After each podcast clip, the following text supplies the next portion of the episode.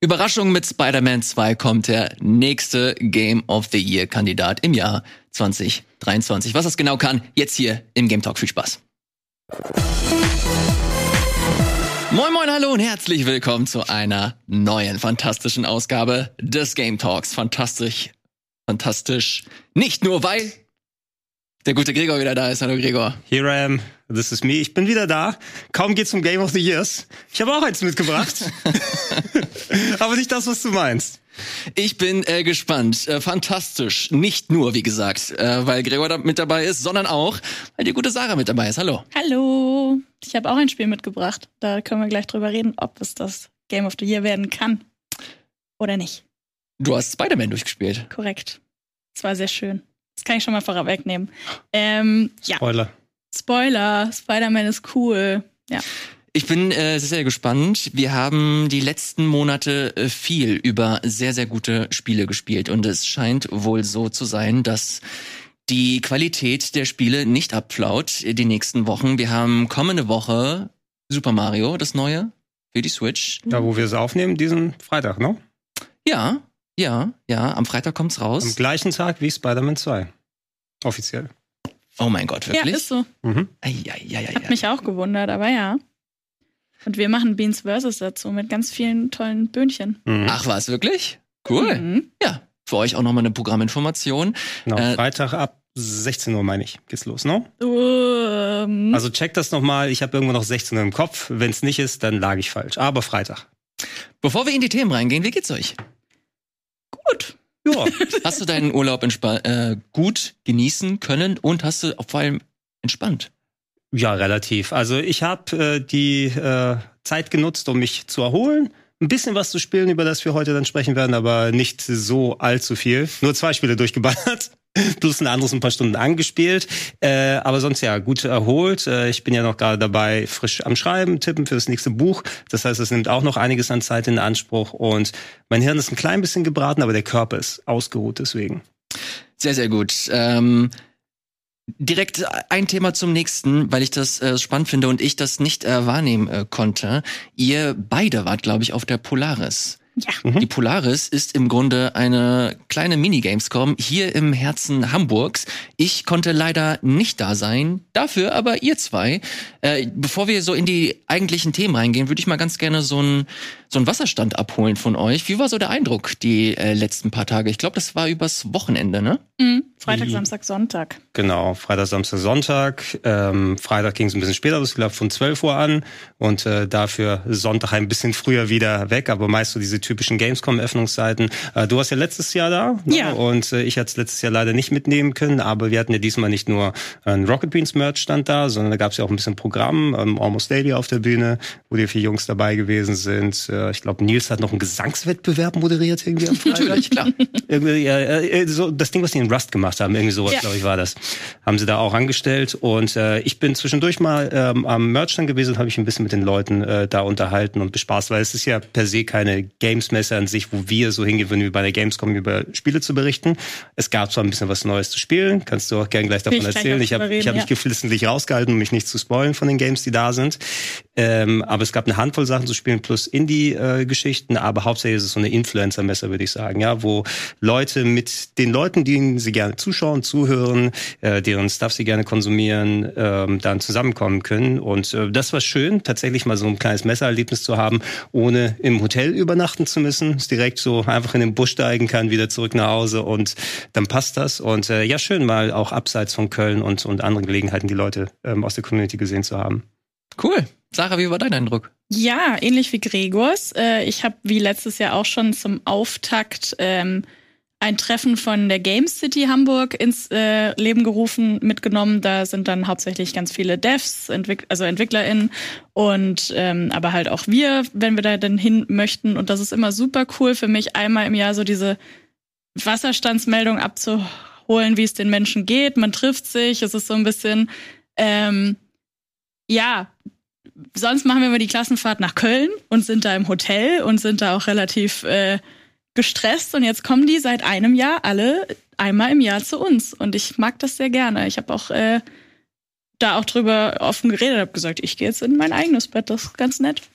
und hatte dementsprechend auch mehr Energie und was halt mir zugute kommt, also was heißt zugute kommt? Auf der Gamescom haben wir immer einen sehr durchgetakteten Tag da wir ja auch viele zwischen dem Pressebereich und der Bühne, die wir haben äh, bei Rocket Beans äh, hin und her switchen und einfach so viel mitnehmen wollen, wie es geht, auch mit äh, hinter den Kulissen Sachen anspielen, News rausfinden, ähm, Unterhaltungsshows auf der Bühne machen und so.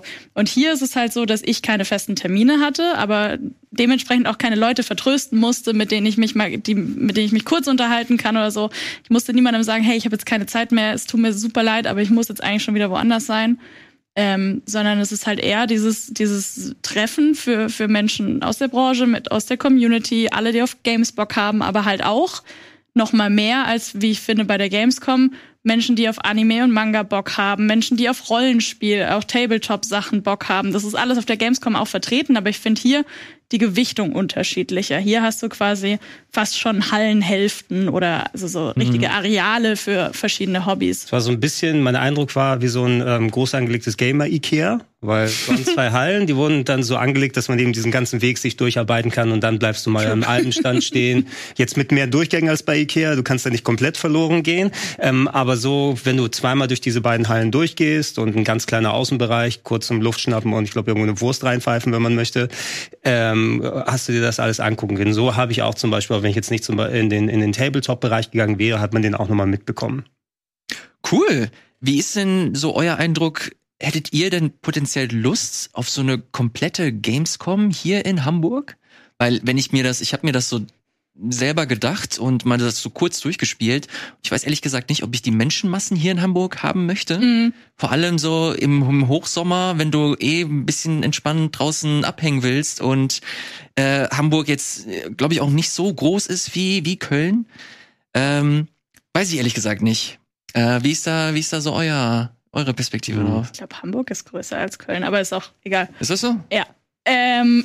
Muss ich nachgucken. Keine Ahnung. Google das doch. Ein bisschen, ja. Ich, ich kenne Köln ja auch ohne Gamescom nicht, deshalb habe ich das Verhältnis nicht. Ich denke, wir bekommen ja auch nichts von all, all, den anderen Messen mit, die hier sind, wenn Leute da sind.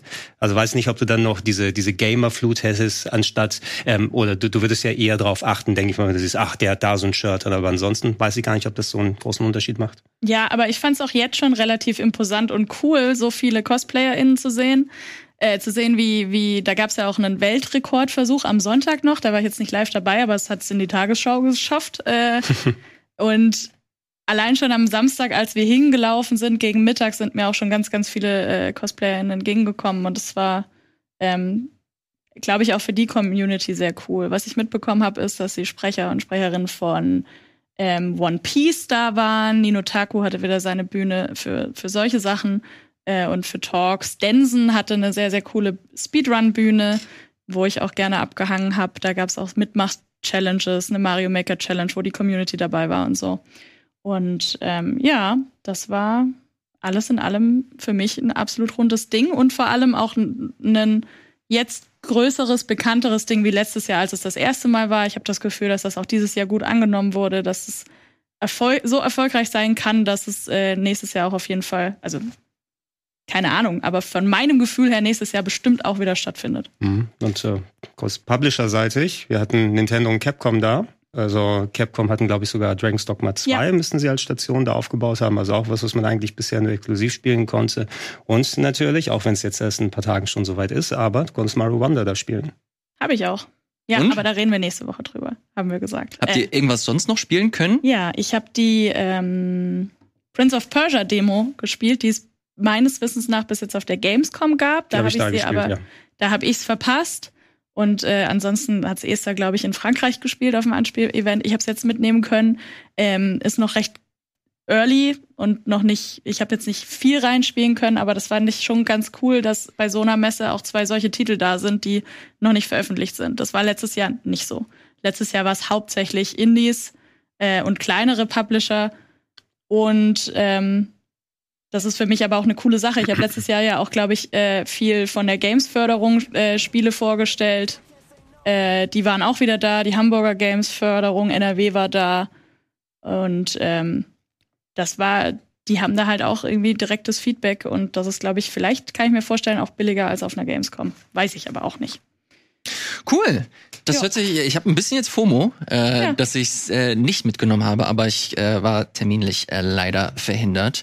Nächstes Jahr kommen wir auf deinen Stand, Elias. Dann Hm. passt das. Ach du, äh, weiß ich nicht. Äh, Ich habe ja dieses Jahr auch die Gamescom nicht mitgenommen und ich, wenn ich ehrlich bin, ich habe es nicht vermisst. Weil es ja immer eine sehr, sehr große. Stell, stell dir mal vor, die, die Golden Boys direkt vergeben dort auf der Polaris. ja. Irgendwie sowas. Das, das, das klingt. Das hat auf jeden Fall Genau, einen äh, Klang. Finde ich interessant. Nee, ich äh, vermisse es tatsächlich gerade nicht dieses Jahr, ähm, weil es immer so doll viel Stress war und laut und habe ich irgendwie nicht gebraucht. Aber nächstes Jahr vielleicht. Sowohl in Köln als auch hier vielleicht in Hamburg. Das soll zu Polaris gewesen sein. Vielen, vielen Dank für euren Eindruck. Übrigens, komplett peinlich, natürlich hast du recht. Äh, Köln ist viel größer als Hamburg. Hä? Äh? Hamburg ist viel Hamburg größer ist als viel Köln. größer. Hamburg ist viel größer als Köln. weißt du warum? Ich glaube, weil ich ähm, die Messehallen als unterbewussten Faktor genommen Das habe. kann, ja, das Ja, kann ich nachvollziehen. Da ist Köln natürlich viel riesiger. Seid nicht so dumm wie ich. Wir sind äh, in einer kurzen Pause und sind gleich wieder zurück mit Spider-Man 2. Bis gleich. Oder sind wir auch schon wieder mit dem Game Talk und Spider-Man 2. Gregor hat's angespielt, Sarah hat's durchgespielt. Deswegen möchte ich gerne mit dir anfangen. Sarah, bevor du in das Spiel äh, direkt einsteigst, kurz vorweg, hast du den ersten Teil gespielt? Magst du äh, Open World Action Adventure? Was ist so deine Erfahrung mit Spider-Man und äh, generell dem Genre? Ich habe Spider-Man und Miles Morales beide durchgespielt. Beide sogar, glaube ich, noch Platin gemacht. Kleiner, egal. Äh, weiß nicht, warum ich das erwähnt habe. Ähm, ja. Das heißt, ich will einfach nur sagen, ich kenne die ersten zwei Teile, ist jetzt aber auch schon vor allem mit Spider-Man an sich schon wieder eine Weile her, fünf Jahre, wie mir, wie ich erschreckenderweise festgestellt habe, wie die Zeit verflogen ist. Und ich fand, bin ja auch großer Fan der äh, Batman Arkham äh, Spiele so. Und die sind vom Kampfsystem her ja ein bisschen ähnlich. Da wollen wir jetzt nicht so, so doll drauf eingehen, aber ich mochte dieses Flowige bei den Arkham-Spielen immer sehr gerne. Und das hat äh, Spider-Man ja mit übernommen auf eine nochmal teils andere Art und Weise, aber es ist nach wie vor dieses Gefühl, so wie ich mir vorstelle, dass jemand sich fühlt, der super gut und geil tanzen kann. Also jemand, der so richtig float, jemand, der so richtig alle seine Arme und Beine im Griff hat. Und ähm, das Gefühl gibt dir dieses Spiel mit einer ordentlichen Portion Knall und Wucht noch dahinter. Ähm, und das hat mir bei den ersten zwei Teilen schon richtig viel Spaß gemacht. So, dann ist es halt auch noch Spider-Man, der Friendly Neighborhood Hero, der auch noch lustig ist und, und, und äh, coole Stories und vor allem auch mit coole äh, Gegner zu bieten hat. Und das alles gepaart mit, wir packen hier beide Spider-Mans rein, also es gibt ja jetzt auch Miles Morales, konnte für mich, also ich wäre arg enttäuscht geworden, äh, enttäuscht gewesen, wenn das nicht so cool geworden wäre, wie es ist. So, ich vertraue, Insomniac ist ein Studio, dem ich, das bei mir sehr viele Vorschusslorbeeren hat aus seiner Vergangenheit, so. Und die haben wieder abgeliefert. Die große Prämisse ist, wir können jetzt beide Spider-Man spielen und nicht nur das ist doppelt, sondern die Map ist auch doppelt so groß. Wir haben jetzt nicht nur so diese, diese Insel von, von New York, sondern wir haben jetzt auch Brooklyn und ähm, Queens dazu Queens, bekommen. Ja. Und damit ist halt mit sehr viel Wasser in der Mitte die Map quasi doppelt so groß geworden. Und äh, New York war ja auch ein großer Sch äh, Schauplatz von Spider-Man. Äh, also, nee, was wollte ich sagen? New York ist ein großer, großer Teil von diesem Spiel. Die Stadt an sich, dieses Schwingen durch die Stadt und ähm, die Abenteuer, die da drin stattfinden. Also es ist fast schon mit einer der Pro Protagonisten, diese Stadt, das will ich sagen. Und jetzt ist sie größer, jetzt ist sie sehr viel abwechslungsreicher und sie hat eben, wie man jetzt gerade auch schön sieht, auch Vororte, die gar nicht so aus großen ähm, Hochhäusern besteht. Und das ist deswegen wichtig, weil Spider-Man braucht ja auch immer irgendwas, woran er sich festspinnen äh, kann, damit er so cool schwingen kann. Das kann er jetzt hier gar nicht mehr. Ist aber auch gar kein großes Problem, denn Spider-Man hat eine Neuerung in dem, wie er sich bewegt. Und zwar gibt's jetzt die, die Web Wings, heißen sie auf Englisch. Also so eine Art Flügel, mit denen Spider-Man auch, wenn er eine gewisse Höhe hat, ähm, durch die Gegend gleiten kann, ähnlich wie Batman so. Und am Anfang dachte ich, boah, das ist aber ganz schön overpowered. Jetzt kann ich ja überall hinfliegen. Jetzt brauche ich ja, jetzt nehmt ihr mir irgendwie dieses Gefühl vom, vom Schwingen weg. Aber ich finde, es ergänzt sich ganz gut, wenn man sich nicht nur aufs Schwingen, äh, nicht nur aufs Gleiten verlässt und wenn man ähm, da benutzt, wo man es braucht, zum Beispiel wenn man übers Wasser will oder wenn man eben hier in diesen Vororten ist, dann gibt's eine tolle Abwechslung. Also sie haben dieses, dieses Schwingen, was ja auch so ein bisschen der USP vom ersten Teil war. Jeder redet heute noch darüber, wie cool es war, sich durch New York zu schwingen. Ähm, das haben sie noch besser gemacht. Also ich habe jetzt wirklich das Gefühl, dass egal wo ich gerade hin will, also an welches Eck ich mich festmachen will und in welche Richtung ich will, dass es das durch die Steuerung auch wirklich tut. Das hatte ich beim ersten Teil noch nicht so 100 Prozent. Da hatte ich das Gefühl, dass alle immer darüber reden, wie perfekt das funktioniert. Und für mich hat das noch nicht diesen dieses kleine bisschen etwas gehabt, das es jetzt hat. Es hat noch neue, es hat noch viel mehr Animationen beim Schwingen. Ähm, es hat noch neue Moves, wie man kann sich so katapultartig ähm, an gewissen Stellen festhalten mhm. und dann wirklich noch viel schneller sein, noch viel weiter äh, gedingst werden. Und äh, es gibt einen Loop, es gibt eine schneller um die Ecken kommen Funktion. Und äh, das ist ganz schön viel. Und das ist auch gerade ganz schön viel zum Zusammenfassen. Und das wiederum führt zu einer Erfahrung, die ich gerne von dir äh, gespiegelt bekommen möchte. Denn ich bin am Anfang, und das hast du ja auch schon gespielt, reingeworfen worden, wieder in ein Actionfeuerwerk, wie es halt bei Superheldenfilmen und Games üblich ist das dir in sehr kurzer Zeit sehr viele Funktionen von den ersten beiden Teilen erzählt und beibringt, tutorialmäßig.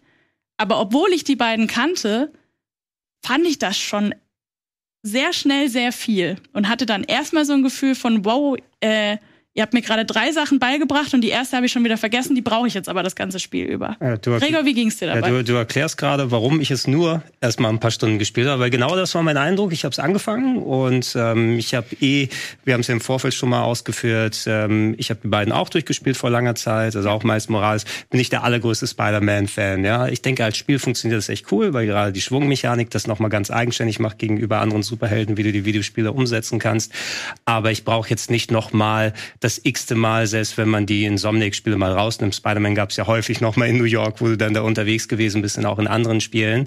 Ähm, hätte ich jetzt nicht so direkt gebraucht, sondern was macht Insomniac drauf, was machen sie mit der Story? Und mein Eindruck war es tatsächlich, ich habe dann angefangen und es führt einen in die Story ein und da war übrigens, jetzt ist dieses System, weißt du schon, mit L1 gedrückt halten für den Kampf, damit du noch den 1 Special, aber mit R1 kommen die anderen noch mal hinzu. Warte mal, beim Schwingen kannst du aber noch die Taste drücken, damit das jetzt hier so passiert. Und klar, das Spiel will dir natürlich jetzt die ganzen Werkzeuge in die Hand geben, um dann dich loszulassen auf die Open World. Ähm, was auch übrigens dann auch nochmal so ein Faktor gewesen ist. Erst kommt dieser ganze Feature Creep oder wie du den nennst, äh, äh, am Anfang zusammen, dass du das alles mal drauf schaffen musst. Ich glaube auch jetzt nach den ersten paar Stunden, wahrscheinlich habe ich auch den großen Teil das mal wieder vergessen und werde mir selbst äh, mhm. beibringen müssen, wenn es soweit ist. Ähm, aber auch gleich wieder, übrigens, äh, ich wollte eigentlich zum nächsten Story-Part, aber hier musste erst mal dieser Sidequest erklärt werden, weil überall sind jetzt Fotopoints nochmal aufgetaucht, die dann auch nochmal Sachen freischalten, wo noch eine neue Leiste hochgeht, um dann Specials freizuschalten und äh, überverteilt über das ganze Spiel, das ist wahrscheinlich sehr sinnvoll, ne? Mhm. dass du diese Dinge machen kannst, damit du einfach so ein schönes Open-World-Erlebnis hast, wo du immer wieder was Neues machst. Am Anfang hat sich recht massiert angefühlt. Ja. Ähm, ich weiß ehrlich gesagt nicht, wie ich das einordnen soll. äh, das Ding ist, ich bin da, glaube ich, auch ein sehr spezieller Fall, weil ich des, das, den ersten Spider-Man-Teil abgrundtief hasse. also ich mochte den überhaupt nicht. dann wirst du den genauso hassen. Pass auf, Na, weiß ich pass auf, pass auf, warte, lass mich das zu Ende führen. Miles Morales habe ich aber echt gern gespielt. Ja. Das hat äh, unterschiedliche Gründe. Ich glaube, der wichtigste, der hört sich vielleicht in den ein oder anderen Ohren pathetisch an, aber äh, ein sehr, sehr wichtiger Grund für mich war Vibe. Die Atmosphäre habe ich, äh, hatte ich das Gefühl, dass es in Miles Morales deutlich angenehmer, interessanter war. Das hat primär auch mit dem Hauptcharakter zu tun. Ich finde den so viel interessanter als Peter Parker. Holy shit, wie langweilig ist Peter Parker, Leute. Ähm, und das, was sie jetzt gerade beschreibt, ist im Grunde, also ich, ich erkenne gerade bis auf natürlich äh, bessere Animationszyklen und vielleicht ein etwas äh, smootheres Spielerlebnis, erkenne ich keine großartige, nennenswerte ähm, Änderung im, im Spieldesign oder im Questdesign. Liege ich da richtig, dass ich im Grunde more of the same hier erwarten kann, nur in schöner und smoother insgesamt? Es gibt diese grundsätzlichen Elemente wieder. Es gibt, äh, es gibt New York, durch das du dich schwingen kannst. Es gibt diese Action-Passagen, in denen du kämpfst. Es gibt diese Schleichpassagen, in denen du die Leute erstmal von oben versuchst einzuspinnen und ähm, so da durchkommst. Es gibt auch wieder ähm, diese anderen Schleichpassagen, die ich im ersten Teil aber auch sehr viel nerviger fand. Die haben sie gefixt. Äh, Stichwort MJ. Ähm, und das ist schon das Grundgerüst. Aber sie haben es erweitert um total sinnvolle Dinge innerhalb dieser Elemente und es gibt einfach noch durch die Sidequests und durch ähm, auch in der Hauptstory andere Elemente, die es sehr viel abwechslungsreicher machen. Also es gibt äh, keine Ahnung, du kannst auf eine, auf eine Erinnerungstour, du gehst auf eine Erinnerungstour und fährst Fahrrad. Du gehst wieder wie bei äh, Miles Morales auf irgendwelche Community-Feste oder auf die Feste von, von der Universität und so und läufst da rum, unterhältst dich mit, mit Menschen aus der Community, löst deren Probleme.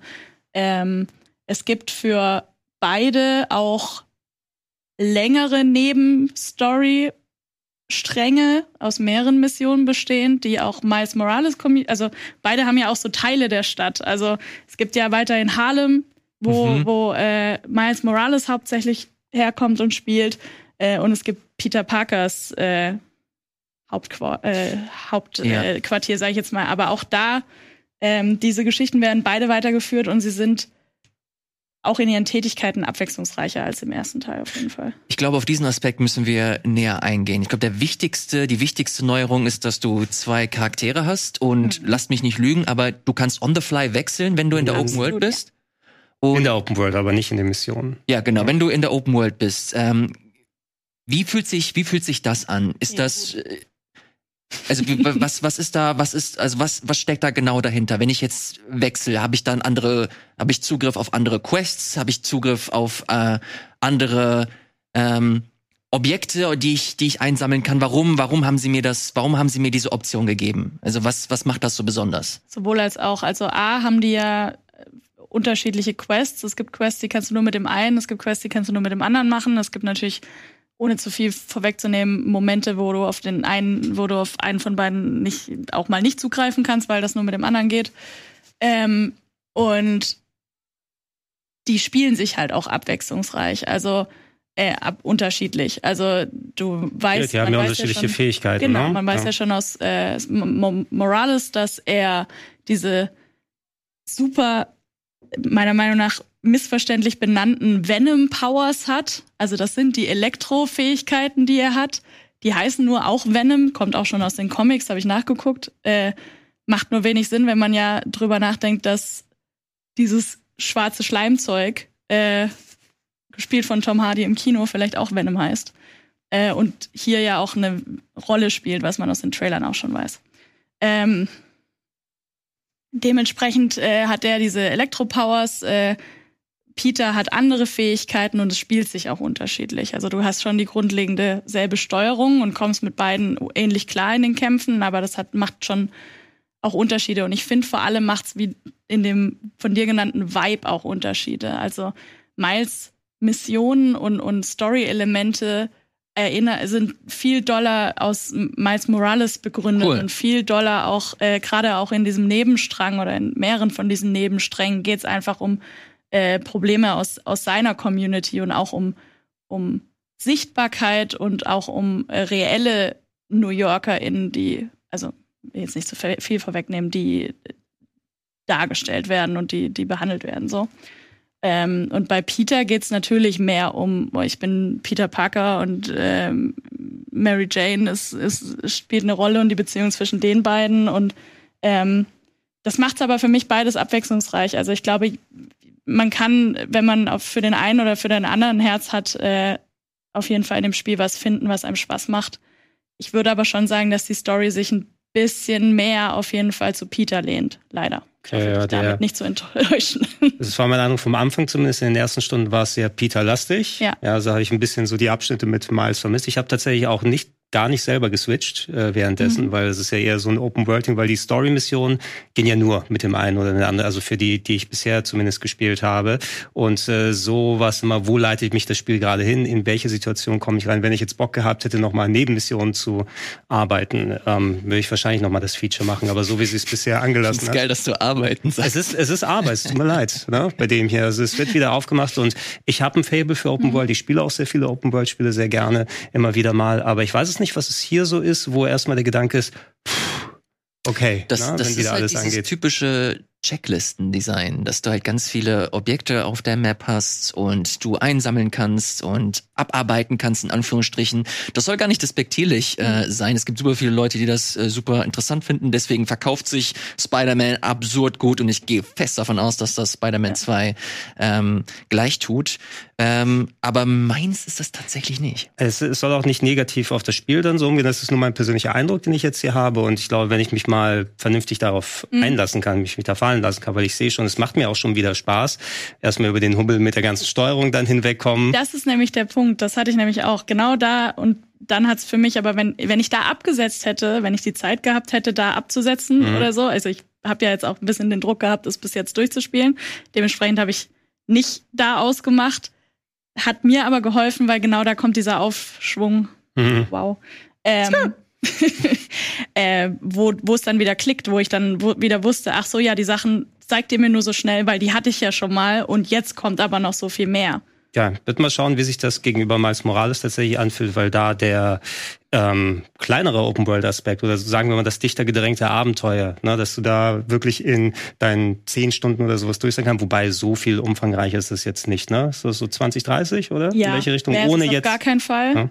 Ähm, ich glaube, Hauptstory irgendwie so, ich habe nicht mitge, ich habe nicht auf die Uhr geguckt, ich würde sagen so 15, 20, Ja. irgendwas dazwischen. Interessant, der, also wenn man jetzt mal ein bisschen weiter zurückdenkt, vor 10, 15 Jahren oder so, es wäre das wahrscheinlich noch ein ähm, ganze Zeit Drop-in, Drop-out-Koop-Game gewesen Mhm. mit äh, Miles und Peter. Jetzt ist es tatsächlich ein Singleplayer-Game, das eben abwechselnd sich die Zeit nimmt. Ein bisschen hätte ich diese Option trotzdem nicht, äh, oder hätte ich gern, ganz gern gehabt, dass du vielleicht tatsächlich mal was zu zweit machen kannst oder ob da jetzt ein KI-Kollege oder mal mit jemandem im Multiplayer so zusammen so Missionen angehen, äh, wäre vielleicht noch mal ein netter bunter Zupfer gewesen. Am Ende bin ich ganz froh, dass diese Zeiten vorbei sind, nicht das komplette Spiel darauf ausgelegt ist. Mhm. Es gibt Gott sei Dank niemanden, den du KI-mäßig da mitschleifen musst. Ähm, sie tauchen manchmal beieinander auf und machen irgendwelche Finisher miteinander und so. Ja. Sowas ist schon drin. Aber gibt es keine, keine äh, Story-Sequenzen, wo du jetzt mal zu Peter gehen musst und dann rüber zu Miles und Macht dann das wieder Spiel zurück? selber, ne? Ja, das Spiel spielt schon damit und äh, das macht's für mich aber auch besonders gut, weil es, ähm, wie sage ich das, ohne zu viel vorwegzunehmen? Also ich mag super gerne, dass du dich, dass du natürlich beide auch steuern kannst. Damit hast du von beiden auch mehr Immersion und, und, und, und Emotion mit denen. Und ich finde gerade das, dass das Spiel dir teilweise ja auch eben extra vorgibt, wessen Handling du gerade hast, macht's macht's sehr inter macht's interessanter Ja. als die ersten zwei. Und ein Punkt, den ich noch nicht, also ich habe noch ein paar Sachen offen, aber ähm, eine sehr sehr wichtige Sache ist, dass diese Story, es ist eine Superhelden-Story, muss man drauf stehen, machen sie aber qualitativ super hochwertig. Und diese Story wird mir sehr viel länger in Erinnerung bleiben als die von den ersten beiden. Also die war, Okay. es ist für mich ein Brett. Es macht wirklich Spaß und ich bin wirklich da gesessen und habe mich nicht noch nebenbei äh, von was anderem berieseln lassen oder wollte oder habe es öfters weggelegt, weil ich irgendwie gerade so ein bisschen Mhm. äh, unten war von der Aufmerksamkeitsspanne her. Das war wirklich cool. Ähm, Spider-Man hat auch super viele Bösewichte zu bieten, die Spaß machen und dadurch, dass du diese Sachen mehr verweben konntest. Ja, on fire heute, was ist denn hier los? Du könntest Dadurch, in den dass du die 90ern für ein Storys- Games-Magazin schreiben. die Stories von beiden mehr verweben kannst, ähm, hast du halt einfach mehr, mehr Höhepunkte auch so. Ich, ich, wir sind halt echt noch vor Release und wir bringen das hier auch vor Release raus, deswegen will ich nicht so viel sagen, aber ich will sagen, lasst es nicht liegen und lasst es auch in diesem ganzen ähm, Release-Wust, der gerade diesen und die letzten Monate rauskam, äh, lasst es nicht liegen, weil ich finde es richtig, richtig gut. Wenn ich es wenn ich's richtig aushöre, du hast mit englischer Synchro gespielt? Ja. Ja. Ja. Äh, Ich habe es ein bisschen auf Deutsch ausprobiert, aber gerade bei so Superhelden-Dingern, ich hatte das Gefühl, also die Deutsche war jetzt nicht schlecht, äh, die machen ja eh immer einen sehr guten Job mittlerweile seit vielen Jahren, so ein bisschen geschmacksabhängig, aber ich habe persönlich auch erstmal auf Englisch umgeschaltet, weil es für mich so ein bisschen authentischer im New York dann rüberkommt. Ähm, weiterhin aber wieder sehr gute Performances da, auch ähm, das Visuelle für unsere Grafikfetischisten, also sieht fantastisch aus, die haben richtig gute Arbeit mal wieder geleistet. Äh, ich habe es ein bisschen in verschiedenen Grafikmodi mal ausprobiert, so mit Raytracing ohne. Ich glaube, du konntest jetzt, ich muss nochmal durch die Optionen gucken, selbst äh, die hohe Framerate, also 60 FPS, obwohl du auch 120 kannst mit 1080p, meine ich, äh, aber dass du auch Raytracing so zuschalten kannst für gewisse Effekte und dass es nicht komplett weg ist. Also werden die Leute, die dann sich das so zurechtlegen wollen auf der Playstation, ähm, wie sie es gerne visuell haben möchten, machen. Ich würde persönlich nichts unter 60 FPS da akzeptieren, gerade weil das flüssige Schwingen. Nee, jetzt mal bei so, einem- bei so einem Ja. Spiel muss ich das auch sagen, ne? Das, das flüssige Schwingen dadurch, da ist mir die eine oder andere Spiegelung egal, ganz ehrlich. Aber dass du einfach dieses Gefühl, durch die ganze Stadt dich dann so durchgleiten zu lassen, äh, inklusive dem, dem Wingsuit jetzt eben hier, den ich auch als ganz angenehm empfand, einfach wegen der großen Weiten, die man überbrücken muss dann. Na, sonst bei Miles Morales bin ich dann immer schnell zur U-Bahn gegangen, rumgefahren. Aber Ja. hier habe ich mich mehr erwischt, dass ich mehr herumfliege und so durch die Stadt dann durchgehe. Und äh, ja, Insomniac haben es drauf, was sowas angeht. Ja, und rein, wenn wir bei der Optik sind und bleiben, ich habe es auch in beiden Modi gespielt. Ähm, und es gibt in beiden Modi verschiedene Raytracing-Sachen, aber auch die Stadt an sich ist einfach im Vergleich vor allem zum ersten nochmal spannender optisch geworden. Also sie ist sehr viel abwechslungsreicher. Es gibt jetzt Plätze, die man aus New York kennt, wie Coney Island und so. Ähm, und sonst war es immer so, es gab zwar unten diese, diese Fußgänger, aber es war relativ, ansonsten waren es, also ist jetzt sehr übertrieben gesprochen, aber ansonsten waren es halt Hochhäuser. Jetzt bin ich ähm, in der Stadt unterwegs, lande auf einem auf einem Dach, das ähm, ja so eine Art Balkon bildet, lande da drauf und gucke aber in so eine Glasfront in eine Wohnung rein und da steht gerade eine Person und macht so ein Home-Workout. äh, und es war wirklich random, das war jetzt nicht aus einer Story-Mission raus. Da war zwar Ja. ein kleiner Punkt, ähm, es gibt so, so Truhen, wo du, wo du so die Standard-Items äh, rausziehen kannst, indem du in der Stadt dich ein bisschen umguckst. Die sind auch nicht mit dem Marker, äh, sind halt eine von diesen Point of Interest, die die es gibt, damit du, damit du in der Stadt dich auch mal mehr umguckst. Und ähm, es ist jetzt wirklich eine Kleinigkeit gewesen, aber trotzdem ist da was, was Spannendes zu entdecken. So. Und ähm, ich habe mich bei den ersten beiden Teilen oft dabei erwischt, sobald es die Fast Travel ähm, Option gab, sie auch oft zu nutzen, Mhm. weil so cool das Schwingen ist, wollte ich halt einfach die Sachen erledigen, weil ich bin, wie ihr wisst, jemand, der gerne solche Sachen abarbeitet. Hier habe ich es nicht gemacht. Hier konnte ich mich auch wirklich aufs Schwingen äh, konzentrieren und zeitgleich mich in der Stadt umgucken und sehen, oh, da drüben steigt gerade Rauch auf, ohne dass mir hier schon der riesige Questmarker irgendwie entgegenkommt. Gehe ich doch da mal hin und gucke, ob da was Interessantes ist. Die Stadt hat wirklich jetzt mehr, was das angeht, zu bieten. Cool, wenn wir äh, gerade beim äh, Technischen sind, kannst du, Sarah, kurz was zu sagen zu den Optionen, die dir die PS5 bietet, sprich DualShock? Gibt Ja. es da on top noch irgendwas, was äh, Spider-Man besonders macht? Äh, ja, dadurch, dass es äh, PlayStation Only ist, spielt es natürlich mit dem DualSense wieder super DualSense, gut. ich hab DualShock, ich bin noch im, bei der PS3. äh, spielst mit dem Controller super, super gut. Äh, es gibt verschiedene Minigames, die auch mit diesen adaptiven, also mit diesen Motoren oben in den Schultertasten spielt. Das machen sie auch, äh, kennt man aus anderen PlayStation-exklusiven Titeln auch gut, dass das einfach bei, bei schwierigen Dingen stärker, äh, dass man stärker drücken muss.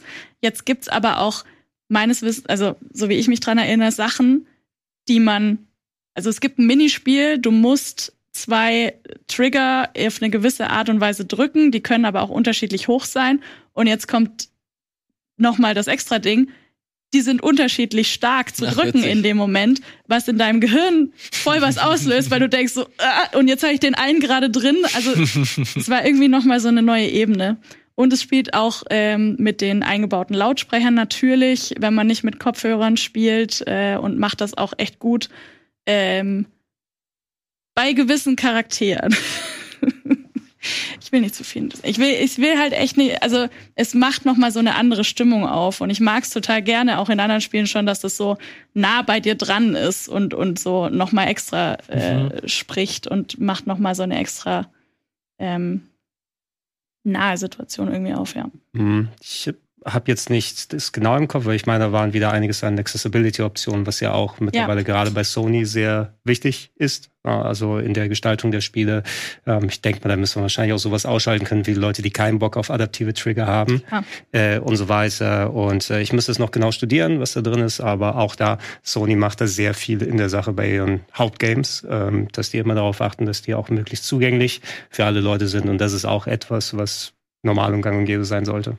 Absolut. Die haben, glaube ich, auch nachgelegt endlich und einen Accessibility Controller jetzt kürzlich veröffentlicht oder dieses, werden dieses runde, dieses runde Ding, ne? Genau, genau. Ja. Äh, deren eigenes äh, Accessibility ihren eigenen Accessibility Input. Was ich schön finde, äh, haben sie sehr, sehr lange Zeit schleifen lassen. Da war Microsoft sehr lange weit vorn. Und jetzt ähm, gibt das auch endlich gibt ja noch eine weitere Sache im, im Thema Accessibility oder generell. Ähm, es gibt ja auch einen Charakter, den es schon bei Miles Morales gab, der eben äh, mit Gebärdensprache spricht. Und ähm, das ist auch wieder was, was sehr natürlich, finde ich, eingebaut ist und ähm, da auch eine größere Sichtbarkeit hat, finde ich. Und da fand ich es auch spannend. Es ist nochmal ein spannender Gedanke, denn die sprechen die American Sign Language, die aber nicht also die ist ja nicht kompatibel mit, mit der deutschen Gebärdensprache. Das war, bei der deutschen halt, Loka ändern sie die ja, Zeichen? Das oder? weiß ich halt nicht. Aber du kannst ja bei, bei, bei, ähm, bei gesprochener Sprache kannst du ja einfach die Sprache ändern, aber bei diesen Zeichen halt nicht. Und da frage ich mich, also da sind wir jetzt, da habe ich mhm. jetzt nur gelesen, dass es, dass es eben auch in den Credits viele ASL ähm, ExpertInnen gab, die da gecredited, gecredited sind, aber es ähm, ist zwar, glaube ich, ich habe vorhin nachgelesen, es ist zwar, glaube ich, die, die am meisten benutzte Gebärdensprache ist ASL, aber sie ist schon unterschiedlich zu, zu Deutschen zum Beispiel. Und es gibt, glaube ich, so, es, es gibt unfassbar viele verschiedene Gebärdensprachen auf der mhm. Welt, also über, über 60 oder so. Ähm, fand ich total interessant. Und ich glaube nicht, dass wir an dem Punkt sind, an dem man jetzt umstellen kann und er und diese Charaktere in verschiedenen Zeichen sprechen, in verschiedenen Sprachen. Aber vielleicht passiert das eines Tages so.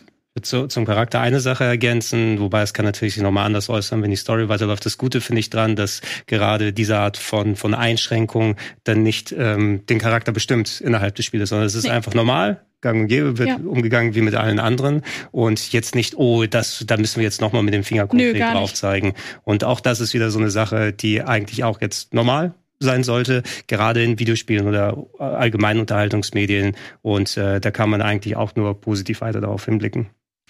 Sehr gut. Liebe Leute, vielen, vielen Dank äh, für diesen Eindruck. Kommt diesen Freitag raus, 20. wenn ich mich äh, nicht irre, exklusiv für die PlayStation 5. Kurzer Nachtrag, Access Controller, so heißt der, der kommt am 6. Dezember raus, ist also noch nicht erhältlich. Ich höre da eine ne Empfehlung raus. Ja, für das Spiel auf jeden Fall, ja. Ich ähm, habe hier den Metacritic Score offen. Was glaubt ihr? Was, was hat das Spiel? Wir zeichnen das kurz vor Embargo-Ende auf und es wird tatsächlich auch kurz nach Embargo veröffentlicht. Was schätzt ihr, wie, wie hoch ist die, ist die Wertung? Okay, also hm, ich glaube nicht, dass es eine über, über neun ist. Ja. Glaube ich auch nicht. Ich würde sagen, äh, von wegen, die kriegen auf jeden Fall schon mal einen Bonus, weil das ein gutes Spiel ist. Aber es ist auch äh, ein, ein, ein gewohnter Faktor, der da, Gewöhnungs, Gewöhnungsfaktor, der da mitkommt. Ich sag mal 87. Ach, Gregor. Wollte ich auch sagen. Kannst du auch sagen. Ja, ist doof, oder? Aber ich will jetzt auch nicht einen drüber oder so, einen ihr sagt beide 87? Ja, sagen wir. Äh, liebe Regie, guck gerne mal hier auf meinen äh, Rechner. Was haben wir denn? das bin ich. Der andere Rechner. Was ist, was ist es denn? Was ist es denn? 91. Oh, stark. Respekt. Wie viel sind da schon drin an Reviews? Uh, based on 119 okay. Critic Reviews. Spannend auch, wie Metacritic mittlerweile aussieht. Ja. Äh, Zwischen dem und OpenCritic gibt es einen Unterschied, ne? Die ja. sind ja auch teilweise ja. unterschiedlich mal. Kann ich aber auch mal nachgucken, wenn ihr wollt. Habe ich aber tatsächlich nicht mit gerechnet. Ich aber weiß, dass respektabel. Also über neun hätte ich nicht mhm. erwartet. dass äh, Spider-Man eine ziemlich große Fanbase hat, aber oh, Open Critic auch. Holy shit. 91 Prozent. Krass. Sehr gut.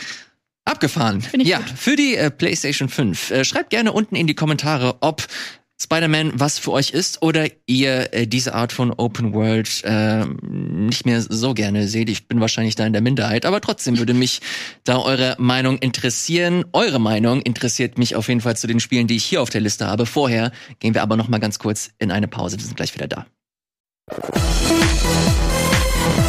Willkommen zurück hier im Game Talk. Wir haben gerade über Spider-Man 2 gesprochen und da bietet es sich an, über äh, weiter über Sony zu sprechen. Die haben nämlich eine neue PlayStation 5 angekündigt. So nebenbei einfach mal so, weil sie Bock drauf hatten. Die PlayStation 5 Slim. Ich habe hier einen äh, Trailer, der ist nicht lang. Ich äh, lasse den mal kurz laufen, damit ihr zumindest grob sehen könnt, wie das Ganze aussehen wird.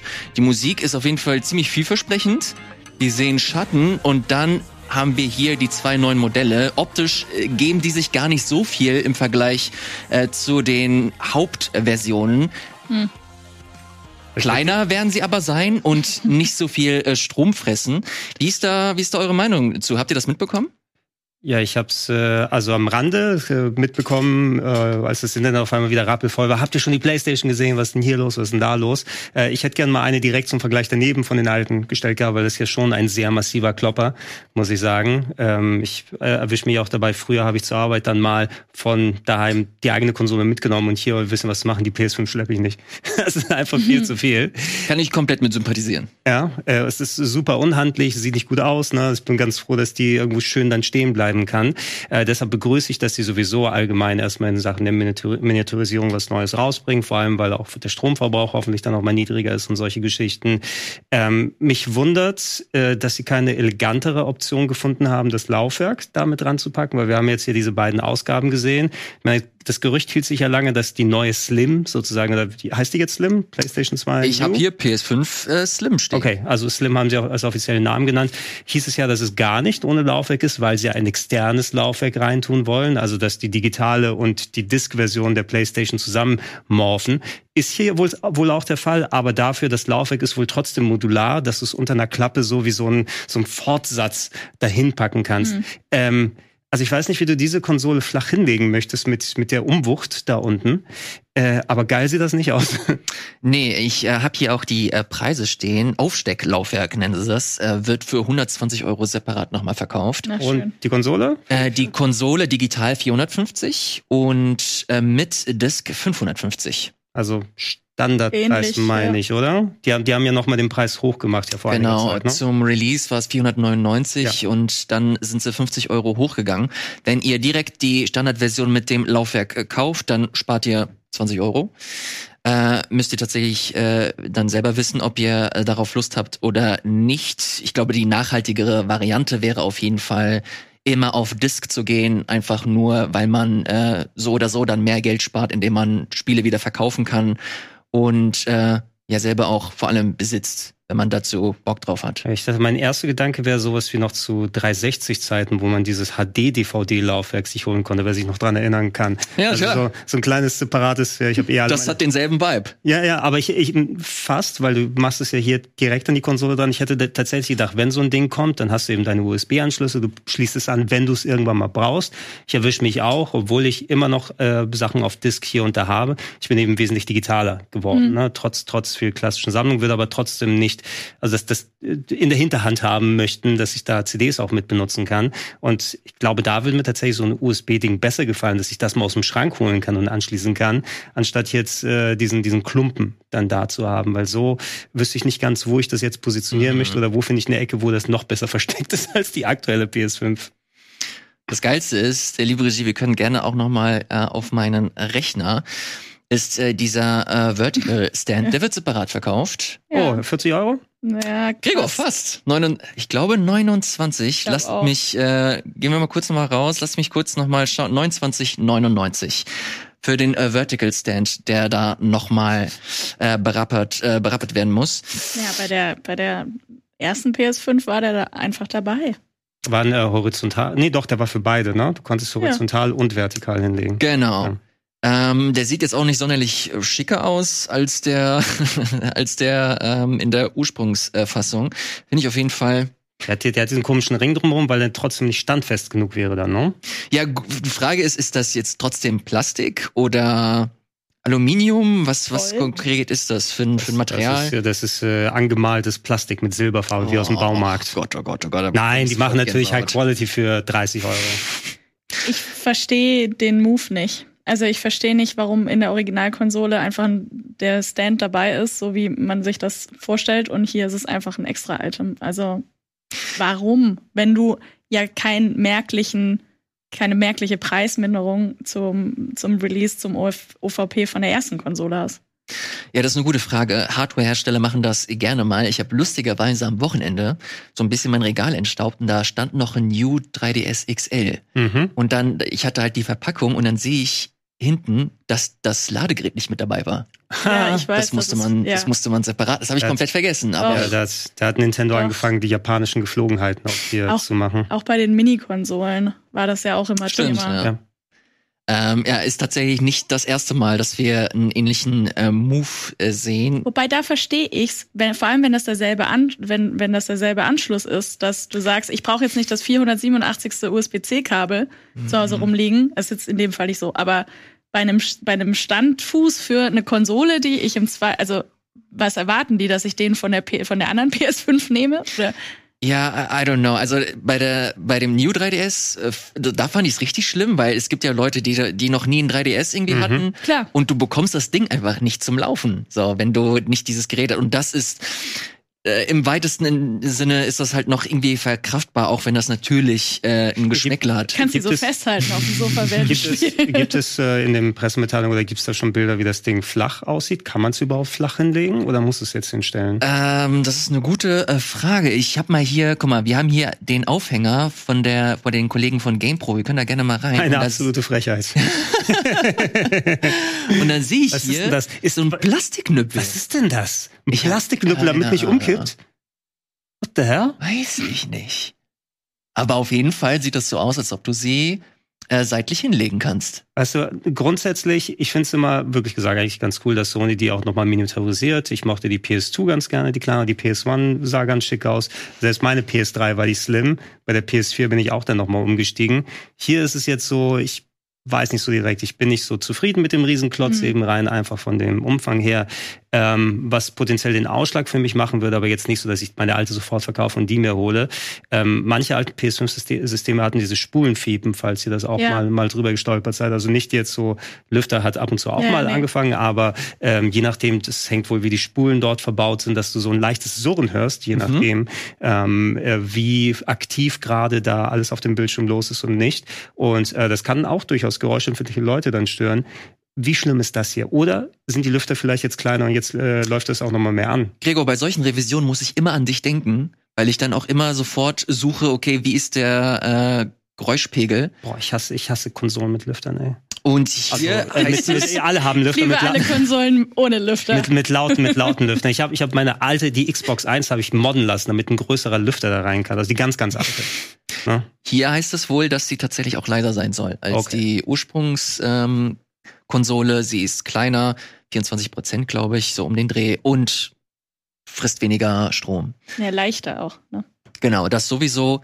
Ähm, wenn man keine PS5 hat, würde ich auf jeden Fall in die Richtung tendieren, Ja, dass man ja. sich die Slim holt. Aber wenn man sich, wenn man jetzt eine Konsole zu Hause stehen hat, I don't know, ob das, ob das wirklich Sinn macht. Es sei denn, man will wirklich äh, seinen Stromverbrauch äh, optimieren. Die ist ja auch nicht Kann so das wie ist ja auch nicht so wie die 360, wo es sich lohnt, bei jeder Revision einfach mal die alte zu verkaufen, die neue zu holen, bevor der Red Ring zuschlägt.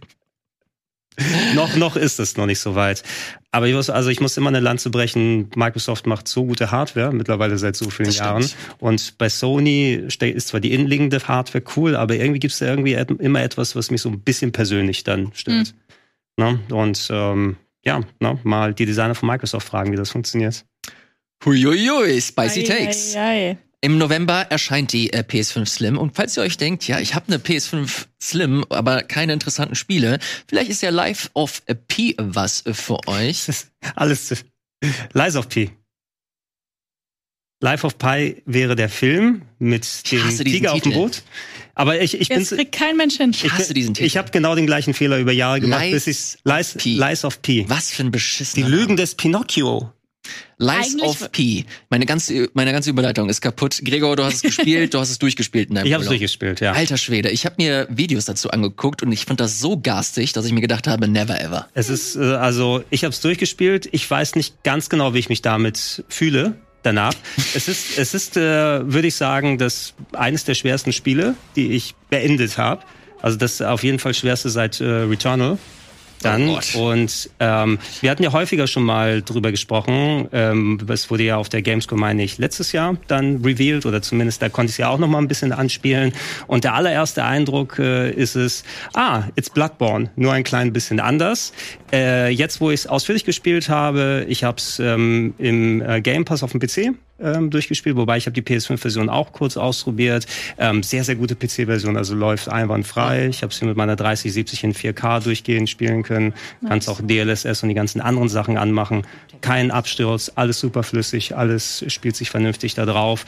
Und ähm, äh, es ist ja von einem koreanischen Team, wenn ich mich nicht irre, Neovis, ist in Korea entstanden, also kannst es gerne mal checken. Ähm, und die sind sehr, sehr große From Software-Fans gewesen, weil im Grunde ist dieses Spiel Best of From Software. Der erste Eindruck ist Bloodborne, wenn man draufschaut, nur eben mit so ein bisschen Edgelord, Roboter, Mechano, Pinocchio-Setting. Also eine, eine ziemlich in, interessante Welt, muss ich sagen, weil im ersten Moment klingt das vielleicht ein bisschen komisch, aber das hat wirklich echt Style, das Game, und hat dann ähm, so sich so Figuren aus der Literatur, wie eben Pinocchio und aus dem ganzen Umfeld da genommen, um daraus ähm, ja ein, ein Souls-like äh, zu machen mit wirklich sehr, sehr gutem Design, mit sehr toller Grafik, äh, visuell und spielerisch äh, fun funzt das auch alles echt äh, vernünftig. Aber wenn Bloodborne der erste Eindruck ist, dann war der andere Eindruck, der mich so ein bisschen hat schaudern lassen, nämlich Sekiro. Das sind ja, das, das liebst du. Ich hasse Sekiro. ja, ähm, Ach, was, das sieht schon sehr krass nach äh, Janem es, aus. es, es, ist, es ist ein wirklich ein From Software Best of. Der Look ist Bloodborne, ähm, gerade das Boss-Design und wie du sie angehen musst, ist sehr von, auch bei vielen normalen Gegnern, sehr von, von Sekiro dann ähm, quasi, ich will jetzt nicht sagen abgeschaut, aber sehr inspiriert. Von wegen, es ist weniger darauf ausgelegt, dass du ausweichst bei den Gegnern, wobei das auch mit vorhanden ist, sondern du musst einfach konkret dieses Timing blocken von Sekiro drauf haben. Ansonsten kriegst du richtig auf die Fresse. Ich war mir auch nicht zu schade, bei vielen Endgegnern zu gucken, wie gut kann ich cheesen oder nicht. Ähm, du kannst jederzeit ähm, vor, na, nicht vor allen Bossen, aber von den meisten kannst du noch so einen KI-Geist dazu holen, der so ein bisschen ablenkt für dich, dass du schön hinten reingehen kannst. Oh, das liebe ich. Äh, raufhauen kannst. Später kannst du auch noch so Support-Sachen machen wie, oh, ich kann meinen KI-Geist nochmal heilen, wenn der dann zu schnell ähm, in die Binsen geht. Ähm, aber wenn du äh, es nicht drauf hast, bei manchen Gegnern zu studieren, wie sind meine ähm, Blocking-Patterns, ja, damit ich die, die perfekten Konter machen kann, weil durchrollen, durchtauchen, Iframes, das hat bei mir wesentlich seltener funktioniert, als äh, mal in Ruhe zu gucken, wie kann ich die gegnerischen Attacken perfekt kontern, um mir dann Öffnungen zu schaffen. Ich habe auch gemerkt, ich bin zu greedy bei solchen Spielen. Ich gehe da hin und hämmer auf die R1 und R2-Taste, Ja. um meine Moves zu machen. Aber wenn du das machst, hast du, ähm, sobald du in einer Animation drin bist, kannst du nicht einfach schon die Angriffstaste loslassen und schnell auf den Block gehen. Nee, du kriegst trotzdem in die Fresse, weil du bist ja noch in der Angriffsanimation. Also musst du eigentlich die Geduld lernen und das ist so das Problem sonst bei mir äh, gewesen, was mich bei ein paar Gegnern auch hat, echt hat lang hängen lassen. Ähm, da wirklich mal zu schauen, habe ich die Geduld, habe ich die Muße, diesen Gegner tatsächlich mal ein paar Stunden zu studieren, äh, wenn meine eigene Reaktionsgeschwindigkeit nicht mehr ausreicht. Nichtsdestotrotz, ähm, ich habe mich da durchgebissen, weil es ein geiles Spiel muss man sagen. Also die haben ähm, zwar sehr viel abgeschaut, auch viel klassisch Souls-like Design, eben Dark Souls, wie die Welten aufgebaut sind. Du hast so eine Hubwelt in einem Hotel, von der du dich überall hin verstreust.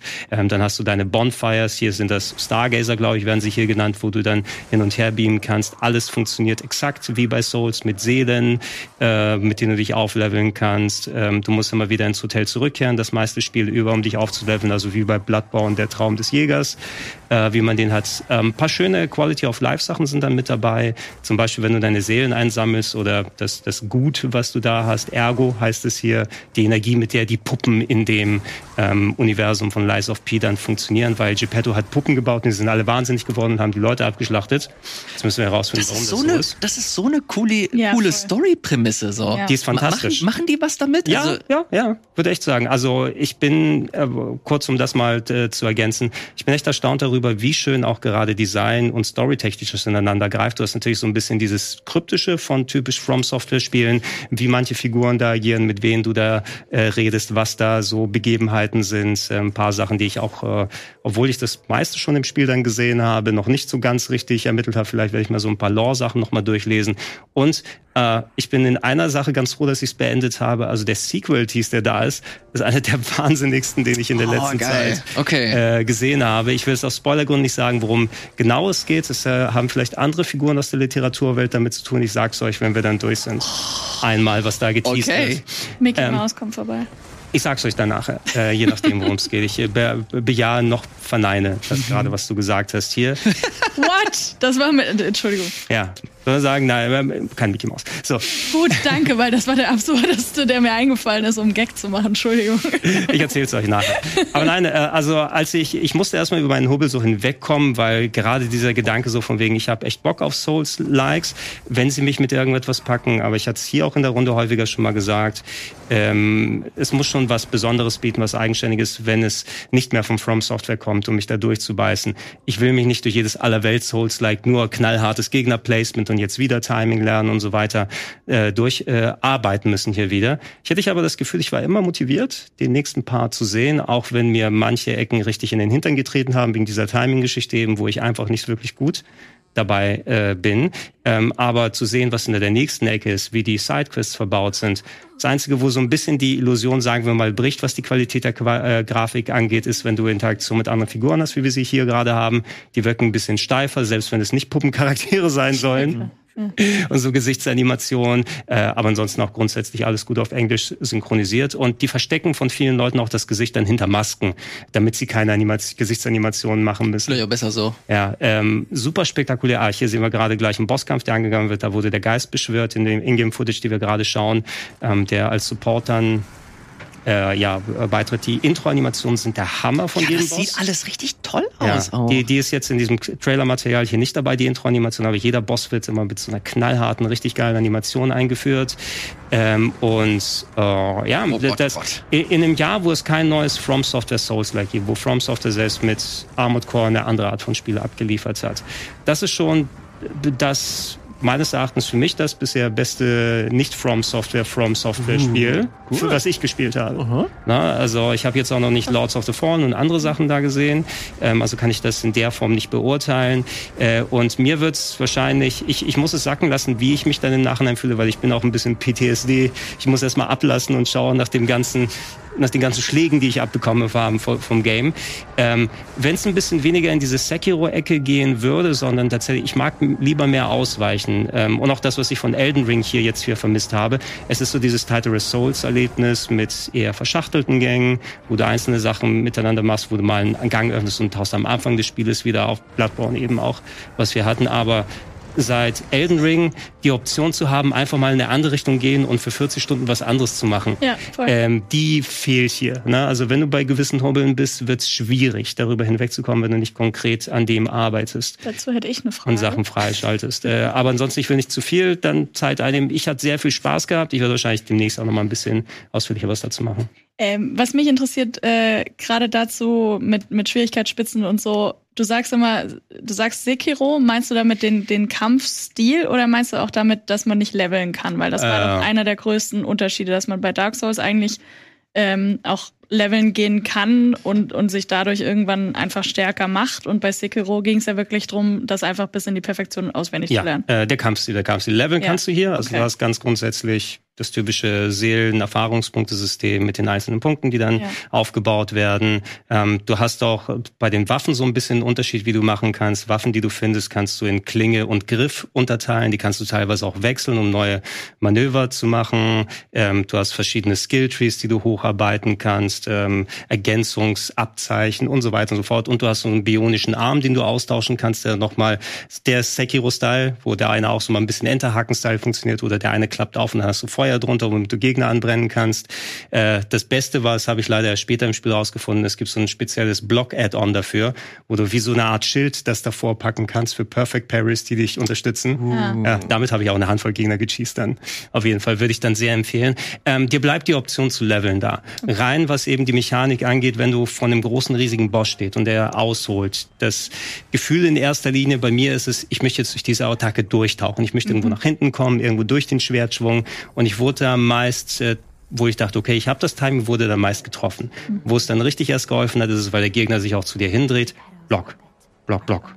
Block, richtig mit dem mhm. Perfect Parry, weil wenn du den Perfect Parry nicht machst, kriegst du Energieabzug, den du wieder zurückholen musst, indem du schnell angreifst, dieses Energierückgewinnungssystem. Oh Gott, das haben die auch? Ja, also das ist ja gefühlt aus allen. Es ist, es, es ist, ja. wie gesagt, Best of From Software. Die haben alles genommen, inklusive Quality of Life Sachen. Oh, was ich da erwähnen wollte, zum Beispiel, die wird immer angezeigt, wenn du genug Seelen zum Aufleveln hast, dann wird die Farbe anders, oh, schnell hingehen und ich kann dann cool. aufleveln. Ähm, und und ähm, da, da, da gibt es ein paar echt nette Sachen, die sich äh, vernünftig haben überleben, äh, überlegt. Ähm, die Homeboard Bones kosten nichts, also du kannst jederzeit mit einem Item zurückkehren mit deinen Seelen und äh, zum nächsten Save Point zurück. Äh, ähm, und und da haben sich schöne Sachen haben einfallen lassen. Du kannst immer noch ein bisschen dir damit beihelfen, aber es war nicht so, wenn ich an dem Gegner vorbeigekommen bin, dass es daran lag, dass ich jetzt 20 Level zu wenig war, sondern dass ich einfach ähm, 20 Sekunden zu langsam reagiert habe. Sagen wir es mal so. Äh, ich muss im Nachhinein sagen, Sekiro ist here to stay. Ja, also das ist jetzt etwas, was zum, zum Souls-like mit dazugehört, auch wenn es eher so die Action-Adventure-Ecke ist und ähm, wenn, wenn der Part nicht wäre, würde ich vielleicht tatsächlich sogar Game of the Year sagen. Jetzt muss ich es erstmal sacken lassen, weil ich fand es ziemlich geil sonst. Krass. Äh, das, das freut mich besonders. Ich, das freut mich besonders, weil ich Sekiro ja liebe. Ich finde das so ja. toll. Ich erinnere mich so gut an Bosskämpfe und das Gefühl, wie viel Spaß ich mit denen hatte. Das hat mir so viel Freude bereitet. Ähm, allein deswegen bin ich jetzt schon hellhörig. Ich habe mir, wie gesagt, ein paar Videos im Vorfeld angeguckt und da fand ich die Kämpfe so garstig, so, die, die wirkten so unfair und so, so nach auswendig lernen aus äh, weshalb ich sehr schnell das, das Weite gesucht habe. Aber jetzt habe ich kürzlich noch mitbekommen, es gab zum einen einen Patch, der genervt hat ganz viel. Okay, ich habe das kürzlich erst gemacht, also ist wahrscheinlich nach dem Patch.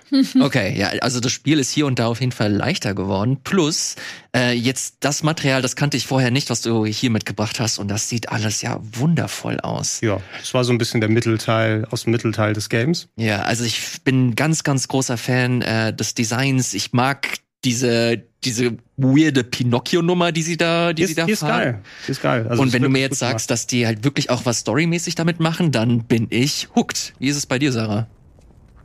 Ich habe ja eine bewegte Vergangenheit, was was ähm, Souls-likes angeht.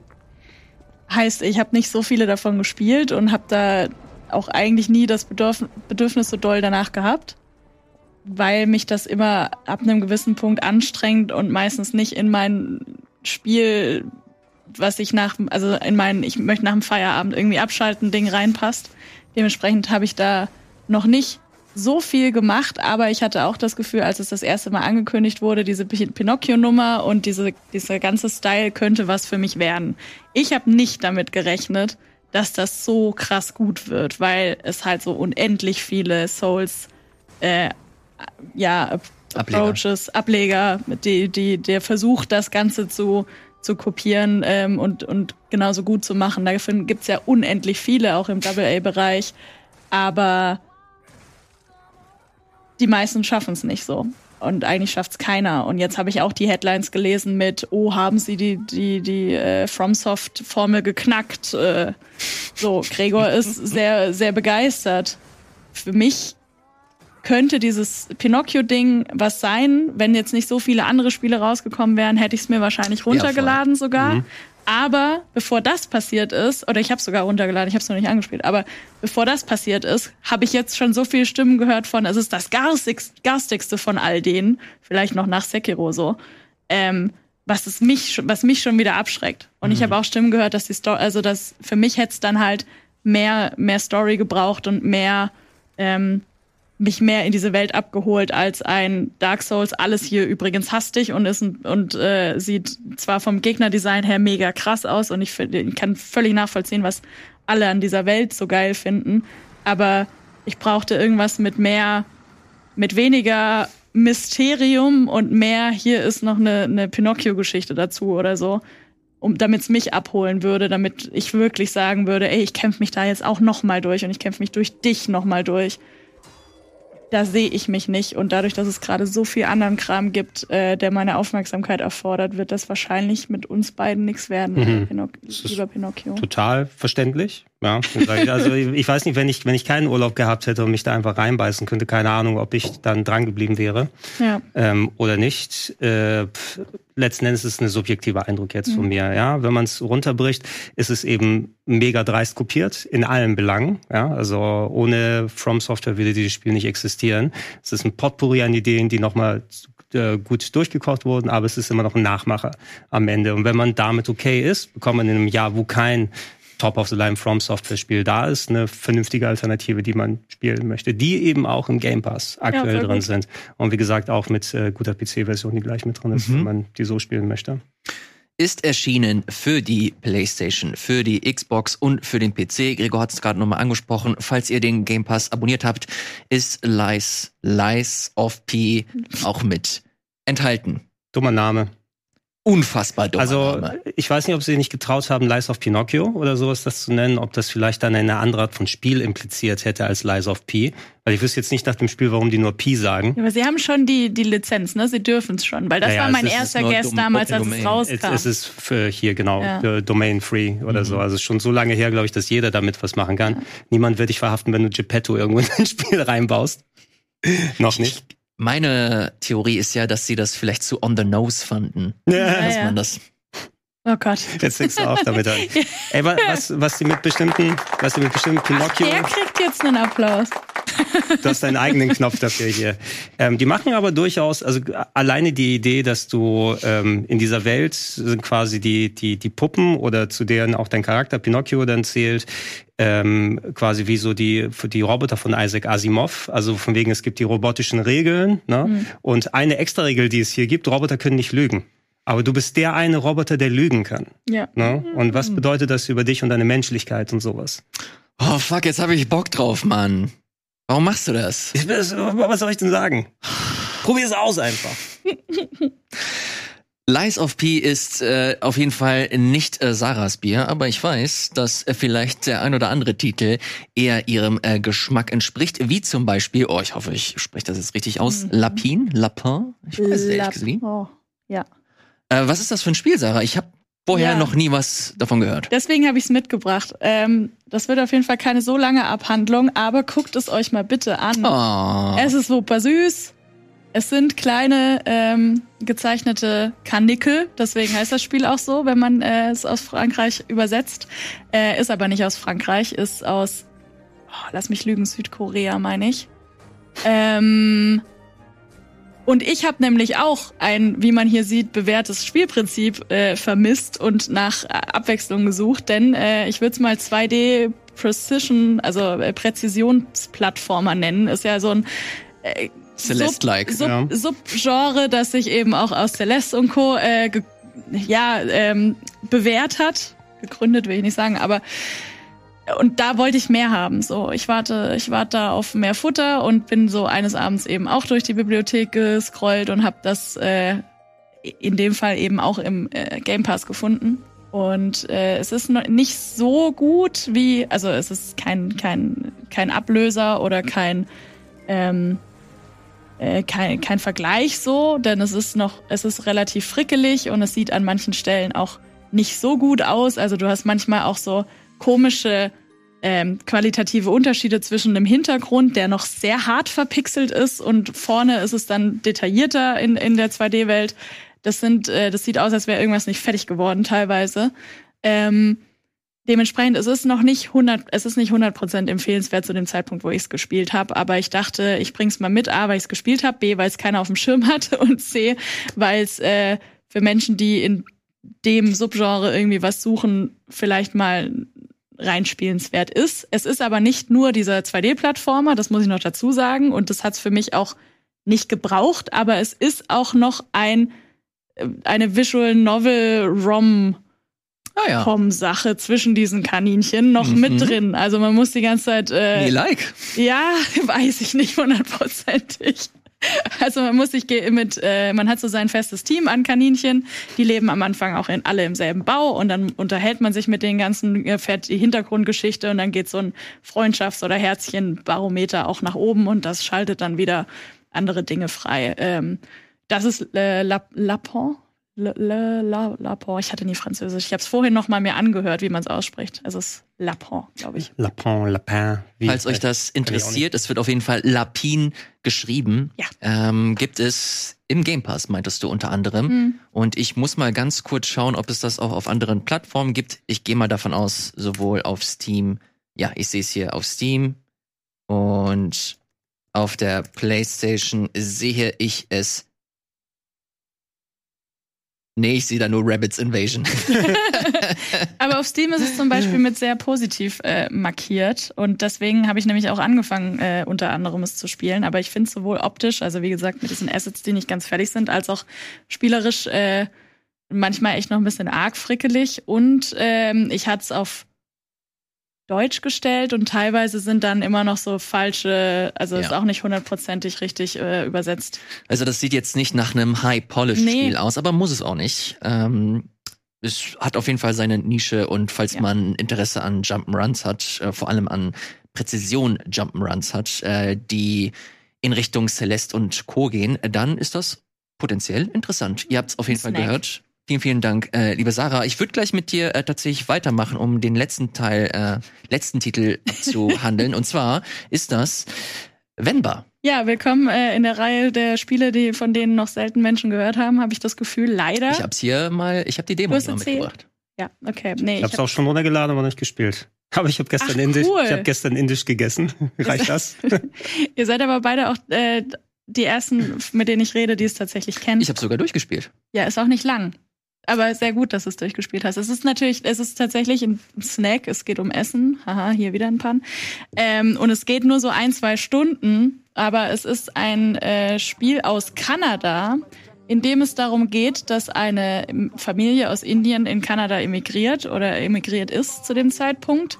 Und es geht äh, um Herkunft und um sich in der neuen Welt einfinden und um und das Ganze um dreht sich um Essen. Also es ist ein ähm, ja, es ist ein Story-Game, in dem es eben, auch so, so kleine Rätsel gibt äh, und in denen hauptsächlich, also in denen zu 100 Prozent einfach das Essen zelebriert wird und die Kultur, ähm, aus der dieses Spiel kommt und dieses Essen und es ist so ähm, eine, eine kurzweilige Story, die sich darüber erzählt, dass man immer in dieses alte Rezeptbuch guckt, das nicht zu 100 Prozent ähm, noch ganz intakt ist, sondern Sachen sind mal äh, verloren gegangen, durchgestrichen, zerknüttelt in irgendeiner Form. Und man muss sich halt über ihre Erinnerungen, die Erinnerung von Wenba, so heißt das Spiel, ähm, von der Frau und äh, Familienmutter, ähm,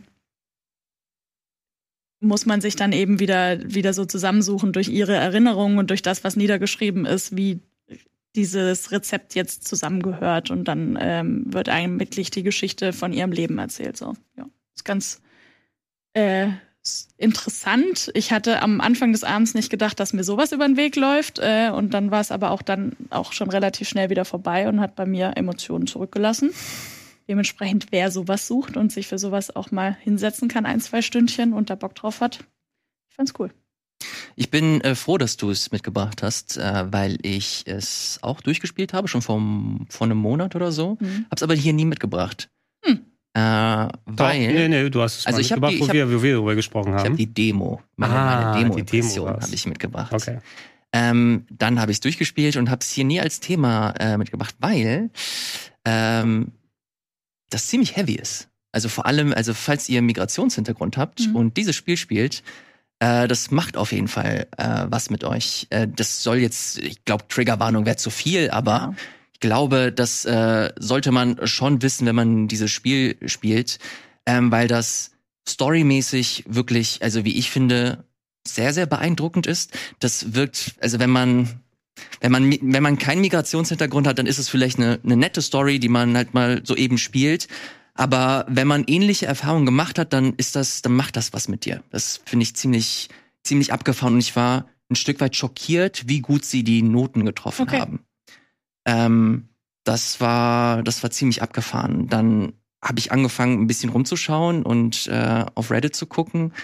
Und äh, ich war da nicht der Einzige, der da so ein bisschen so auf dem auf dem falschen Fuß erwischt. Äh, hört sich doofer an, als es ist, aber auf jeden Fall ähm, ja überrascht wurde. Äh, so viel dazu. Ich würde auf jeden Fall eine uneingeschränkte äh, Empfehlung aussprechen dafür. Ist nicht lang, zwei Stunden, hast du glaube ich erwähnt. Ähm, vor allem, wenn es das im Game Pass gibt, guckt euch äh, das unbedingt an. Ich finde es gerade was die Story angeht, echt beeindruckend. Spielerisch fand ich es okay. Ja. Also die Puzzle sind jetzt nett, aber jetzt auch nichts Weltbewegendes. Aber die Atmosphäre und die Geschichte, cool, wie du schon sagtest. Äh, so viel zu äh, Venbar. Gregor, du hast auch eine kleine, aber feine Perle mitgebracht. Ja. Und zwar nennt sich das Gunbrella. Umbrella. Spiel, was dafür gesorgt hat, dass ich tagelang diesen verdammten Rihanna-Song nicht aus dem Kopf gekriegt habe. Ella, ganze Zeit. Ella, eh. Ja, jetzt habe ich Tom Holland im Kopf. Dankeschön dafür. der, der, ah ja, ich wollte gerade sagen, der Umbrella. Ach ja, ich weiß ja doch, welches Video du meinst.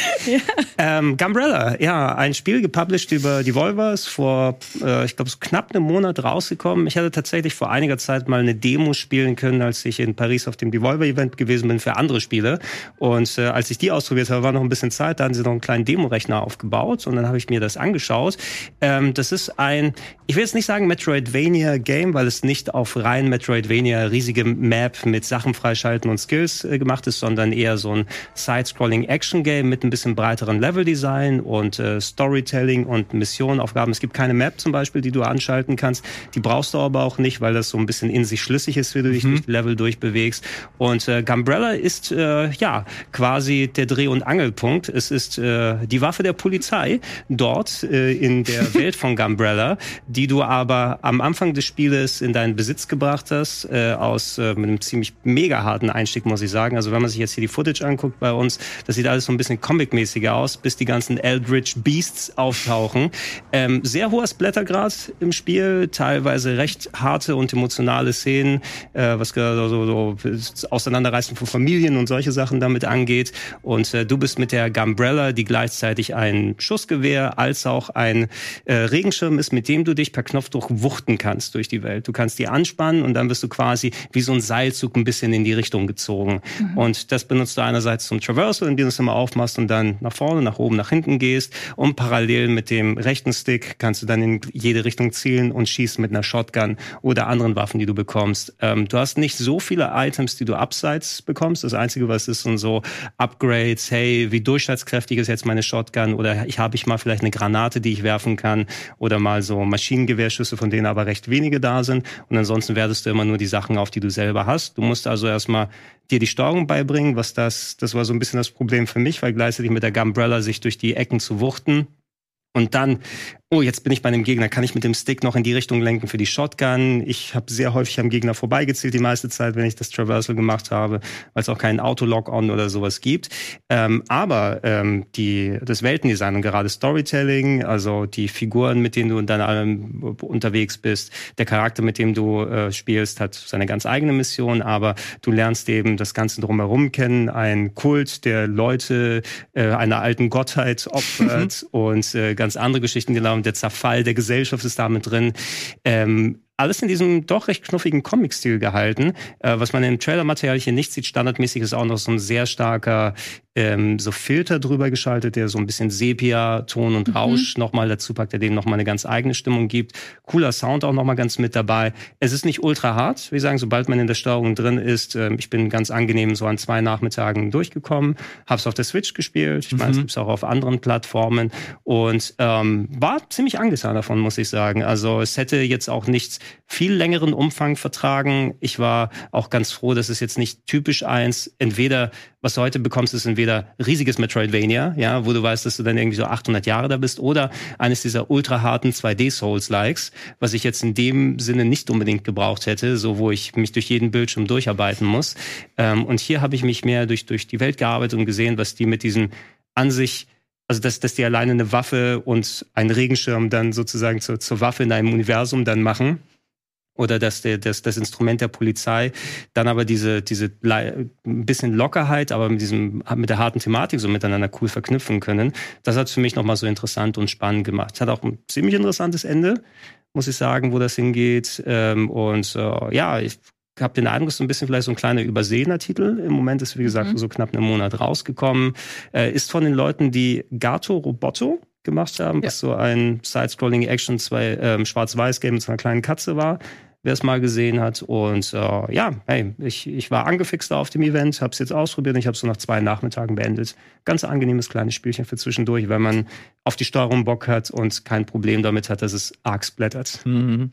Ich bin mega großer Fan von Mechaniken, die mehrere ähm, die mehrere Verben dir erlauben. Also sowas bei Mario Odyssey, du hast den, du hast die Mütze, auf der du springen kannst, du kannst Gegner damit bekämpfen und hier hast du deine äh, dein Regenschirm, mit dem du dich wegwuchten kannst. Du kannst dich äh, irgendwo abseilen, gefühlt. Genau, blocken ist wichtig damit. Mhm. Blocken äh, und es ist letztlich auch deine Waffe. Also das finde ich tatsächlich schon ganz geil und äh, macht mir Lust darauf.